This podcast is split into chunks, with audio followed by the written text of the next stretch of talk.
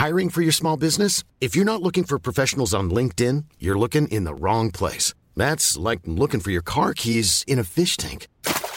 LinkedIn helps you hire professionals you can't find anywhere else, even those who aren't actively searching for a new job but might be open to the perfect role. In a given month, over 70% of LinkedIn users don't even visit other leading job sites. So start looking in the right place. With LinkedIn, you can hire professionals like a professional. Post your free job on linkedin.com slash people today. Bibi Bibi Binge Audio. Dear young people, if the weather is nice, maybe you could go to one of those little marches. You might even share this video on Facebook. Climate change? That's a you problem. I'll be dead soon. Because we're a generation of doers, Not whiners. and we're doing great. Salut, c'est Inès Guiza. Fin avril, le patron d'Europe Écologie Les Verts, Julien Bayou, était au cœur d'un tollé politique. Candidat écologiste pour l'élection régionale d'Île-de-France, il publie sur les réseaux sociaux un visuel de campagne. Ce visuel affirmait que voter écolo, c'était contrer les votes des fachos, des chasseurs et des boomers. Oui, oui, c'est eux qui sont nés entre 1945 et 1960. Le visuel ne passe pas. Accusé d'agisme, de discrimination envers les vieux, Julien Bayou s'excuse. C'était, selon lui, une erreur. La question des vieux qui feraient la guerre aux jeunes ou des jeunes qui feraient la guerre aux vieux, elle n'est pas nouvelle. Le phénomène de choc générationnel, si est qu'il existe, passionne depuis mai 68 surtout, quand les baby-boomers se révoltaient contre les valeurs traditionnelles de l'époque. Et aujourd'hui, le contexte sanitaire pourrait favoriser un conflit générationnel. C'est ce que craignent 56% des Français et Françaises selon un sondage Odoxa. D'un côté, on se demande si les plus âgés ne devraient pas se confiner pour la liberté de leurs enfants et petits-enfants. De l'autre côté, les plus jeunes, eux, sont souvent traités d'irresponsables depuis le début de la pandémie. Nous, on a eu envie de savoir si le conflit générationnel existe réellement ou si c'est un simple mythe construit par notre société. Bienvenue dans Programme B. Parler des générations, c'est parler des jeunes, mais aussi des vieux. On s'est donc demandé qu'est-ce qu'être vieux aujourd'hui et surtout quelle est leur place dans la société ou la place que l'on veut bien leur laisser. J'en ai discuté avec Michel Billet, il est sociologue spécialiste des questions liées à la vieillesse et pour commencer, je lui ai demandé c'est quoi vieillir? Vieillir, c'est un processus très complexe, très global, qui concerne toutes les sphères de l'existence de la personne. Vieillir, c'est, par exemple, remanier son rapport au temps. C'est drôle comme vieillissant, vous ne pouvez pas imaginer à quel point le temps s'accélère. Moins il m'en reste, plus il passe vite. Plus j'ai le sentiment l'impression qu'il passe vite. Ça ne veut pas dire que les jeunes s'ennuient, que les vieux ne s'ennuient plus, que non, non, c'est pas ça. C'est la perception que l'on a du temps qui passe se transforme. Et puis, au-delà de ça, vieillir, c'est certainement remanier son rapport au monde. La crise Covid vient nous le rappeler, si jamais c'était nécessaire évidemment, le rapport aux autres se transforme également. Nous n'avons pas le même rapport aux autres à 5 ans, 10 ans, 20 ans, 40, 60, 80. Voilà. Alors, le rapport aux autres en famille, par exemple, avec les enfants, nous n'avons pas le même rapport à nos enfants quand ils ont 20 ans et quand ils en ont 40. Nous ne les regardons pas tout à fait de la même manière. Ça ne veut pas dire avant je les aimais, maintenant je les aime plus. Ce serait absurde évidemment. Mais le rapport que nous avons se transforme.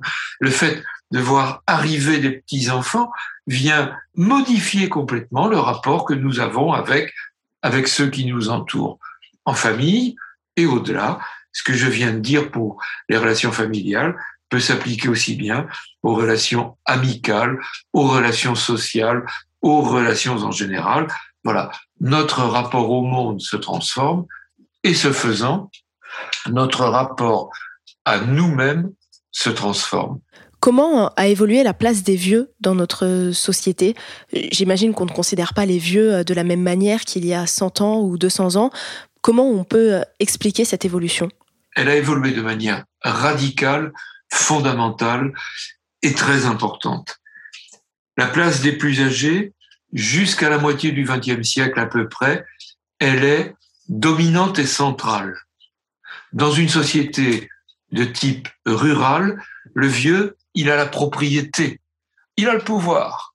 Et c'était pas forcément toujours euh, amusant à vivre, mais de fait, le vieux, il avait la propriété, il avait le pouvoir. Cette place centrale, elle est devenue parfaitement marginale. Les vieux devenus improductifs.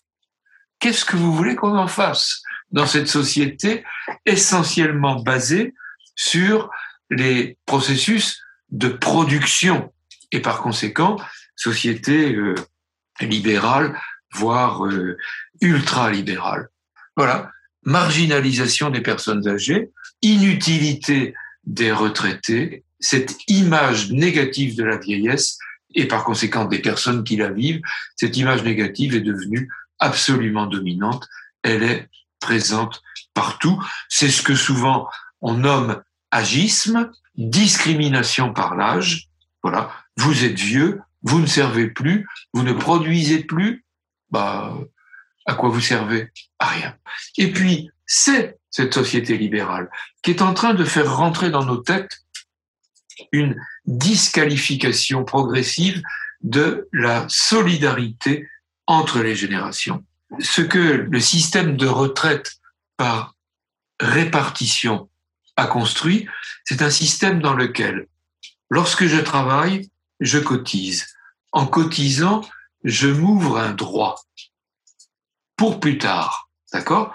Mais l'argent de mes cotisations sert à payer la retraite de ceux qui sont déjà partis à la retraite.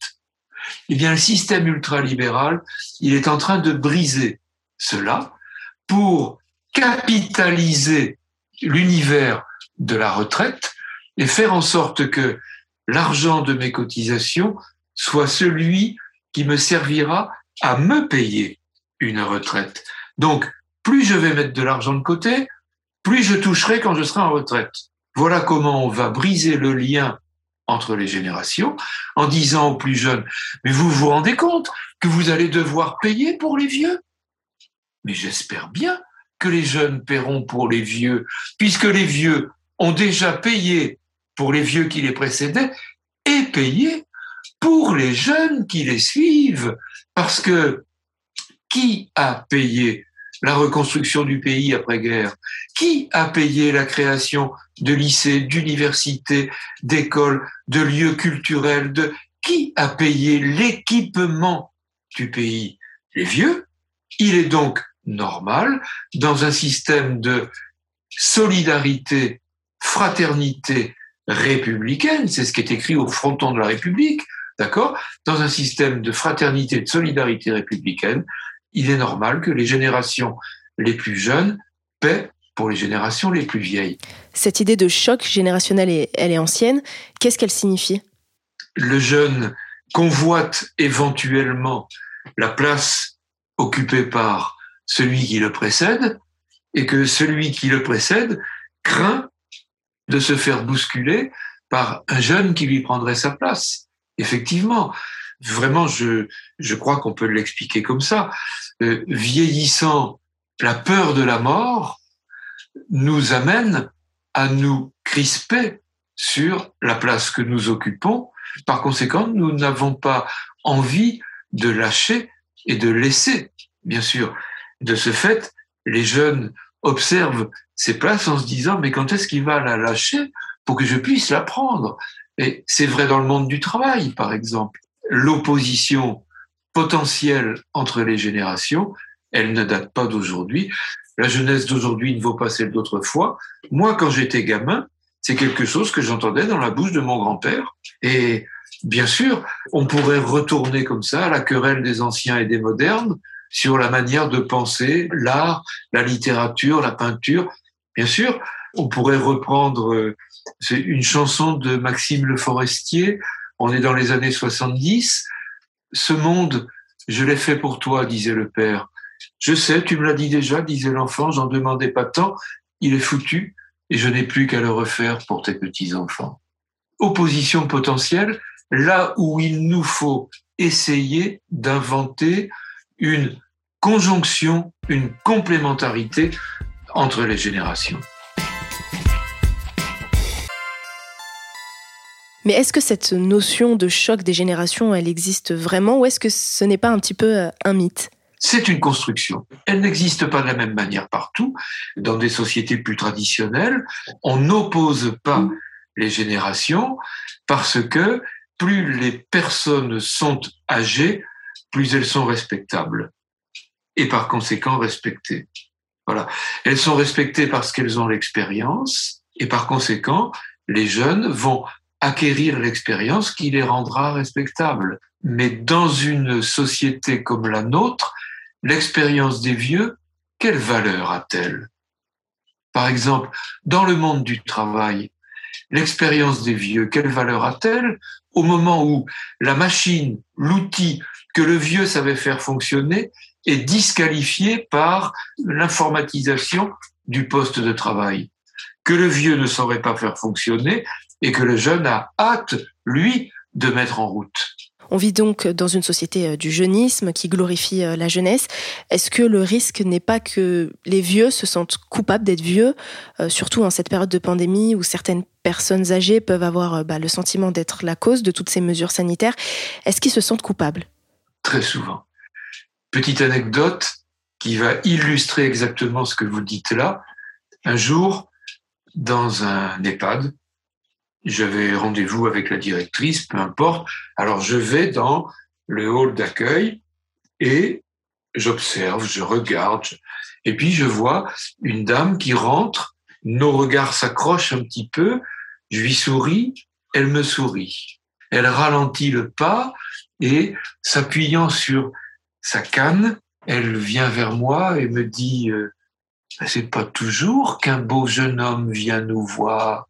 Alors je m'adresse à elle, je lui dis bonjour, et elle me dit, euh, vous avez rendez-vous avec la psychologue? Je dis non, euh, avec la directrice.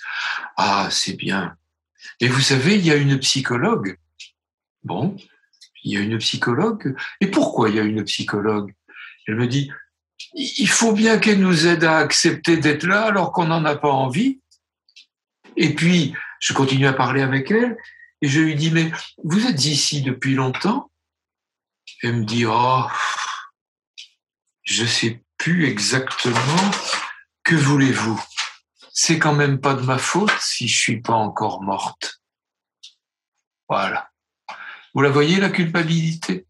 D'être en vie, d'être encore en vie, c'est quand même pas de ma faute, elle est là, la faute, ça y est. Et ben voilà, l'agisme, la disqualification des vieux, ça opère petit à petit, au lieu de se réjouir d'être encore en vie. Parce qu'après tout, cette dame, elle est encore capable de marcher, de parler, d'échanger, de sourire, de capter mon regard, de venir me chercher pour l'échange. Qu'est-ce qui peut lui arriver de mieux? Et on a derrière ça, évidemment, la question du coût. Parce que, évidemment, euh, si je suis là, il faut bien payer. Ah oui, ah oui, réjouissons-nous, réjouissons-nous, parce qu'elle est là, il y a des jeunes qui ont du travail. Et voilà une belle raison pour elle de retrouver le sourire et de se réjouir d'être encore en vie, y compris dans l'attribution des vaccins, par exemple. Mais à quoi bon me vacciner, moi, puisque de toute façon, je vais mourir demain? Allez donc plutôt vacciner les jeunes. Voilà. Et je suis coupable d'être vacciné avant les autres. Eh bien, bien sûr. Et à l'inverse, est-ce qu'une épreuve aussi globale qu'une pandémie euh, peut être l'occasion de, fédérer plusieurs générations sur euh, une même mémoire, sur euh, un même vécu? Oui, grâce à la pandémie, en ce sens qu'elle nous aura ouvert à des questions, d'accord? Mais nous ne les fédérerons, les générations, que si nous trouvons des objectifs au service desquels nous pourrons bouger ensemble. Permettez-moi un exemple les plus vieux et les plus jeunes sont étonnamment sensibles aux questions relatives à la protection de l'environnement. Quand il s'agit d'aller nettoyer une plage, d'aller ramasser les mégots sur une plage, qui y va? Les grands-parents avec leurs petits-enfants. Bravo, action intergénérationnel. D'accord? Il manque juste un étage, l'étage intermédiaire. Eh bien, le week-end prochain, enfin, lorsque nous serons déconfinés, allons-y, inventons des actions, par exemple, centrées sur la protection de la nature, sur la requalification de l'environnement, sur le nettoyage d'une ville, d'une rue, d'une plage, d'une forêt, d'un bois, de je ne sais quoi, peu importe. C'est des actions intergénérationnelles. Allons-y ensemble. Fleurir un jardin, c'est une extraordinaire aventure à réaliser dans des rapports entre générations. J'ai eu l'occasion de le faire, moi, dans mon jardin, avec mes petits-enfants, etc. Je vous assure, ça marche, mais c'est incroyable ce que ça marche. Comment les mômes, à trois ans, cinq ans, d'accord, comment ils s'intéressent à la nature pour peu qu'on les aide à ouvrir les yeux. Je me souviens d'un de mes petits-enfants me disant, je voudrais bien que euh, l'année prochaine, quand tu tailleras les rosiers, je voudrais bien venir pour que tu m'apprennes à tailler les rosiers. Ben, c'est gagné. Voilà. Vous voyez, entre générations, transmission d'un savoir-faire, formidable, des relations parfaitement complémentaires, parfaitement apaisées, pas du tout conflictuelles, pas du tout. Voilà. Alors, je, vais plus loin, mais parce que nous avons taillé les rosiers ensemble, eh bien, quelques temps après, trois ans après, le même me dit, euh, tu sais, quand je reviendrai en vacances, je voudrais bien que tu me fasses découvrir Jacques Brel. Pardon? Oui, Jacques Brel, parce que j'en ai entendu parler. Il paraît même qu'il a écrit un opéra, mais j'ai jamais entendu une chanson de Jacques Brel. Voilà. Vous vous rendez compte? Alors, ben viens, on va aller écouter une chanson de Jacques Brel. Les vieux ne bougent plus, ou alors seulement parfois du bout des yeux. Même riches, ils sont pauvres et n'ont plus d'illusions et n'ont qu'un cœur pour deux. Mais grand-père, ça veut dire quoi n'avoir qu'un cœur pour deux? Ah, Vous vous rendez compte? Ça y est, c'est parti. Tout ça parce que un jour, il m'avait vu tailler un rosier. Vous imaginez le voyage qu'on a fait. Vous voyez, ça, ça, mais ça a une valeur absolument extraordinaire. Ça tisse un lien. Alors évidemment, ça ne l'empêche pas, lui, de s'intéresser aux musiciens, aux chanteurs de son âge et de m'inviter à les découvrir. De temps en temps, il est capable de me dire, tiens, j'aimerais bien que tu écoutes telle chanson de... Euh, comment il s'appelle euh, S'il n'avait pas été là, est-ce que j'aurais été attentif à Grand Corps Malade? Peut-être pas.